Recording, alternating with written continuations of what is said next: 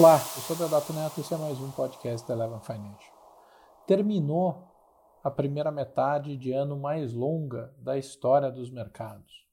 Teve de tudo, teve topo histórico, teve as quedas mais agudas da história, teve atuações intensas, agudas e exponenciais dos bancos centrais, teve super expectativa, tem um pouco de tudo, tem dose de um pedaço de qualquer coisa para todo tipo de investidor.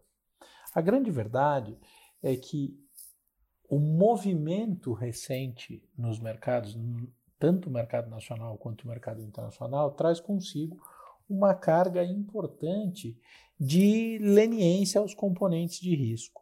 Fed é o grande arrimo de toda a história da recuperação dos mercados globais, é verdade, mas a gente tem que atentar para alguns aspectos que são que não, não podem ser negligenciados naquilo que está refletido nas decisões é, do Banco Central norte-americano e seus efeitos de médio e longo prazo na economia real.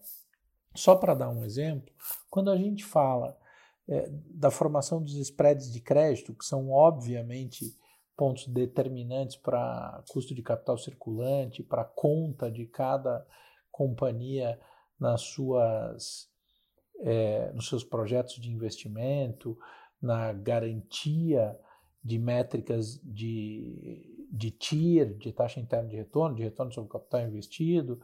É, parte desse spread de crédito é formado pelo óbvio risco de default. Quando o Fed assume o papel de garantidor, não, não do crédito em si, mas da solvência para quem concede o crédito, ou seja, o Fed tomará, afirma que tomará mercado independente da qualidade dos papéis, os títulos de crédito corporativo. Ele mexe em algo que funciona em equilíbrio natural de oferta e demanda e de precificação flutuante em cada momento de risco da economia real e não do fluxo. É como se em economia discutíssemos aspectos de fluxo e estoque como se fossem ou tivessem dinâmicas similares. E aí, enquanto a gente vê o índice, o principal, ou os dois principais índices é, da Bolsa Norte-Americana subindo muito fortemente, negamos aqui no Brasil, após um ciclo de recuperação importante, que começou na segunda quinzena de maio, é, o índice brasileiro vem rejeitando os 98 mil pontos. Qual é a grande diferença do índice americano para o índice brasileiro? Por que, que lá a recuperação parece não ter fim, enquanto aqui a gente vive uma dificuldade, um ponto de reavaliação do fluxo? Há diversas explicações e eu gostaria de abordar algumas óticas no podcast de hoje. A primeira delas é a, é a característica estrutural dos índices. Os índices da Bolsa Americana são compostos majoritariamente nos seus pilares, ou seja, nas suas maiores participações, por empresas de tecnologia, consideradas os grandes vencedores eh, deste período de pandemia.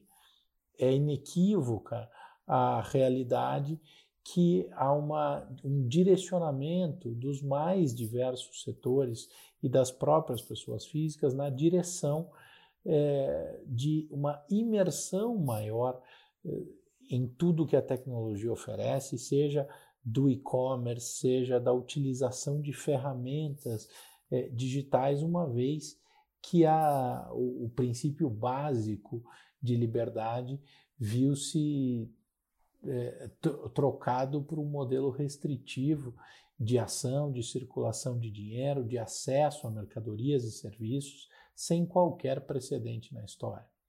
Então, quando a gente atribui uma perspectiva de crescimento exponencial àqueles players de tecnologia, e eles são é, a parcela mais relevante do índice, obviamente, o índice tem um, uma capacidade de sustentar a agressividade de ímpeto comprador maior do que de outros índices, como, por exemplo, o índice brasileiro, que é um índice velho, gordo, pesado, de pouca adaptabilidade, ainda muito dependente do setor financeiro e do setor de commodities. Dois dos mais machucados pela pandemia. Ou seja, enquanto os índices da bolsa, das bolsas americanas têm como seus pilares as frentes mais beneficiadas, o nosso índice tem as mais impactadas.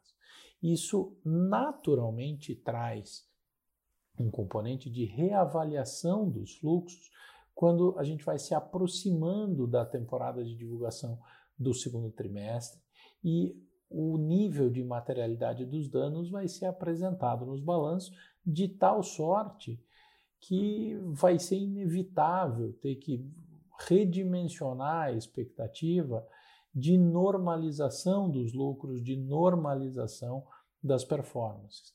Falando especificamente sobre o setor financeiro, é um setor que tem sobre si é, evidentemente os efeitos do crescimento da inadimplência, da quantidade gigantesca de renegociações de dívida, da qualidade, da deterioração da qualidade das carteiras de crédito, de uma eventual redução nas receitas de serviços é, e de todo um, uma, um ajuste na dinâmica exatamente no momento em que se aceleram as alternativas mais ágeis, mais rápidas de digitalização. Tendo dito isso, é muito importante a gente reiterar a nossa verdade ou a nossa convicção de que os gigantes, os grandes bancos eh, listados na Bolsa Brasileira, que são os principais bancos concedentes de crédito, que são os principais players do mercado nacional, não estão em casa, sentados esperando a transformação do mercado. São players que sobreviveram, viveram e lideraram transformações cíclicas ao longo dos mais diversos momentos econômicos. Então, não é hora de achar que esta verdade acabou, que o período de dominância acabou e que as instituições são, estão expostas à decadência porque há um surgimento de fintechs e uma nova forma de se olhar para os investimentos. Longe disso. Mas é verdade que há sim um, uma expectativa ou uma incerteza aplicada naquilo que se vê à frente de efeito nos balanços. Quanto tempo demora para voltar? É, e essas instituições sofrerão profundamente os efeitos da taxa de mortalidade de CNPJ, muito grande na economia brasileira. A dificuldade dos próprios programas é, determinados pelo, pelo governo de estímulo fiscal, de estímulo monetário, para fazer o crédito acelerar e de conseguir fazer chegar na ponta das PMS, principalmente, é, acelerou ou ampliou a taxa de mortalidade e que, evidentemente, impacta na qualidade da carteira de crédito e, na, e no universo endereçável é, de, de clientes no período de retomada da atividade. O índice vai pesar, o índice vai pensar sobre quão rápido isso pode acelerar, quão barato é determinada ação nesses níveis de preço. Outro componente importantíssimo quando a gente fala da Bolsa Brasileira é respeitar os componentes de fluxo. A gente vê sucessivamente é, que o mercado rejeitou em quatro momentos de ímpeto agressivo e muito forte de compra a ultrapassagem é, da barreira dos 98 mil pontos. Se você não acredita em análise técnica, se você acha que a análise técnica simplesmente vê um monte de desenho lá, o que você deve levar em consideração, porque isso é fato, não é opinião, é que boa parte do fluxo, uma parcela relevante do fluxo, é, respeita esses momentos e usa esses pontos, pelo menos, para reavaliar a força da tendência. E se há essa pausa ou essa letargia transitória na avaliação de para onde vai ou qual a intensidade da tendência, o mercado entra naquilo que se chama de consolidação. Sem clareza de perspectiva de melhora, o mercado sempre trade relativo. Se amanhã é melhor do que hoje, ele compra, se amanhã tende a ser pior, ele vende.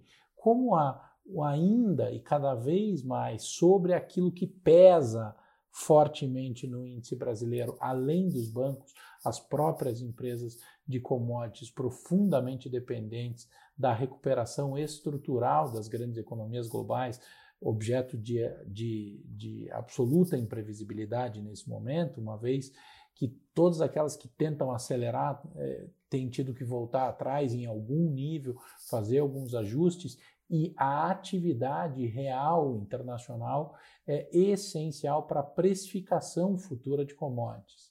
Então, a gente tem cenários muito difíceis, tanto para bancos quanto para commodities. E lá vai esta falta de convicção pesar. E quando a gente escuta discursos tão fortes, tão agudos, de que, a, de que há uma convicção única, de que o direcional é para cima, de que está tudo certo, que vai abrir, que vai normalizar e que 2020 se foi e vamos precificar 2021, é fundamental compreender que a gente não sabe o tamanho do machucado, o tamanho da sequela de 2020. E o mercado, após recuperar uma parcela enorme de lucros, que desde aquela fatídica semana de março, o mercado ficou letárgico por quase 40 dias, ficou reavaliando para onde ele ia, sem entender qual era o melhor caminho ou qual era o melhor movimento, se era para cima, se era para baixo, se ia andar, se não ia, quem ia ajudar com liquidez e o que ia acontecer. No começo da segunda quinzena de maio, o mercado desandou é, a acelerar, deu uma grande porrada e daqui, exatamente desse ponto até hoje tem muito lucro acumulado, muito. E não esqueçam, em tempos de elevação dos prêmios de risco, que é o que evidentemente está acontecendo no mundo afora, porque a realidade factual confronta o excesso de liquidez. Mas a liquidez respeita a performance.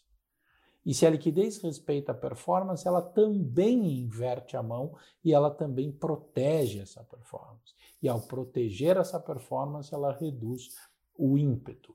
Os ganhos acumulados nas bolsas desde o ponto mais baixo da queda mais aguda, intensa e rápida da história dos mercados, não pode ser esquecida pelos investidores ou negligenciada por qualquer um que pense em estratégias de alocação. Lembrando que esse segundo semestre começa com muito pouco estímulo, espaço para estímulos monetários no mundo inteiro, ninguém mais tem taxa de juro para dar de estímulo. O Brasil acha que tem um pouquinho, testando essa história do effective lower bound, até quando a gente suporta baixar a taxa básica de juros, mas olha lá o que aconteceu no dólar. O dólar, em menos de quatro meses, saiu de 4,40 para 6, voltou para 4,80, foi para 5,50. Não há economia real que suporte, não há estratégia de hedge para quem faz hedge, não há previsibilidade ou planejamento de desenvolvimento empresarial para um país que depende substancialmente e de maneira muito importante do comércio internacional. Então, tem muito dano colateral dos comportamentos recentes do mercado que têm que ser observados, têm que ser levados em consideração.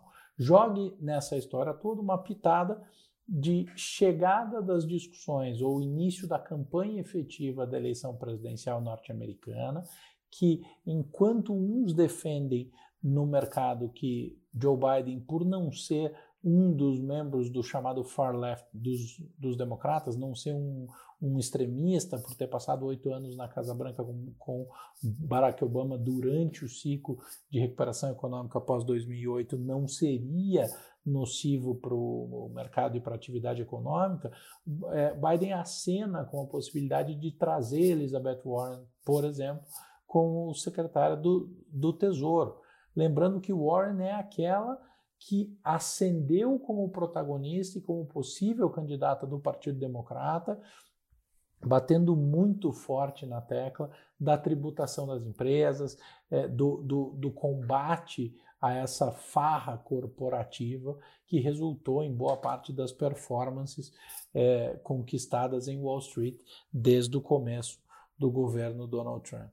Ou seja, se acende, se existe esse movimento e começa a se materializar essa possibilidade, naturalmente o mercado protege esses ganhos desse ciclo recente. E pouco importa se todo o prejuízo ainda não foi capturado. Uma parcela muito importante foi capturada, e como diria Druckenmiller, um dos maiores gestores de recursos da história do mundo, ele reavalia o seu portfólio todos os dias, e os grandes investidores fazem isso olham todos os dias e repensam se é hora de continuar comprado nesse portfólio ou se é hora de proteger performance. àquela questão do preço, ao ímpeto, à agressividade à liquidez compradora, mas a qualquer preço? Não, não é e não será assim. Então, a gente começa o segundo semestre respeitando demais os sinais, respeitando os pontos de reavaliação de fluxo do mercado e levando em consideração que a proteção natural dos lucros pode trazer a um pelo menos um período de transição em que a agressividade vendedora seja maior do que a agressividade compradora e aí todo mundo sabe o que acontece. Eu gostaria de ver acomodação nas expectativas em relação à taxa de juro brasileira. Hoje o Banco Central sinalizou com a possibilidade de assumir uma postura eh, de forward guidance. Eh, isso pode ser interessante, ainda que a gente tenha vivido um ciclo do rabo balançando o cachorro e talvez seja um pouco tarde para tentar determinar isso quando a gente olha para os prêmios e onde estão as curvas de juros e a inclinação das curvas. É uma medida de tentar reduzir a inclinação, lembrando que todo o crédito, todo o custo de capital circulante, todo o custo efetivo, toda a medição de retorno sobre investimento de projeto é feita a partir do juro longo e não da taxa básica de juro, porque obviamente é o juro projetado para o futuro, para o momento em que determinado investimento vai dar retorno ou determinada dívida vai maturar e vai precisar ser quitada. É, estes movimentos podem ajudar, mas talvez eles estejam sendo dados tardiamente para fazer efeito ainda nesse momento. Em política monetária, tudo tem solução, tem implementação e tem é, a, a chamada defasagem e a ancoragem das expectativas é fundamental. É bom o movimento? É, mas ele consegue surtir efeito de curto prazo? Ainda é uma incógnita muito grande. A, a volatilidade da moeda continua sendo um componente de alerta e o tamanho da dependência que a gente tem do, do investidor internacional está muito latente quando a gente pega uma sexta-feira como essa, 3 de julho, feriado nos Estados Unidos da América, e a Bolsa Brasileira sequer consegue alcançar 50% do volume é, da média do volume negociado nos últimos 45 dias. Ou seja, seja direto ou pela influência indireta, ainda manda o fluxo, e sem fluxo não existe fundamento que reaja. Sem fluxo, o fundamento morre de inanição. Precisa que isso seja é, observado para o investidor compreender que estar direcional, ser leniente com os aspectos de risco nesse segundo semestre, tende a, a cumprir um efeito contrário, como me disse o Arthur Wickman, em grande gestor brasileiro de Global Equities, em uma live recente aqui da Eleva. É, se você tentar nesse momento ser herói, aumenta exponencialmente a chance de você ser a vítima. Um grande abraço a todos, um ótimo final de semana e até a semana que vem. Tchau. Você ouviu mais um podcast Eleva. Fique por dentro de todas as informações mais relevantes do mercado. É só se inscrever no site www.elevenfinancial.com ou seguir a Eleven em qualquer uma das redes sociais. Esperamos você no próximo podcast Eleva.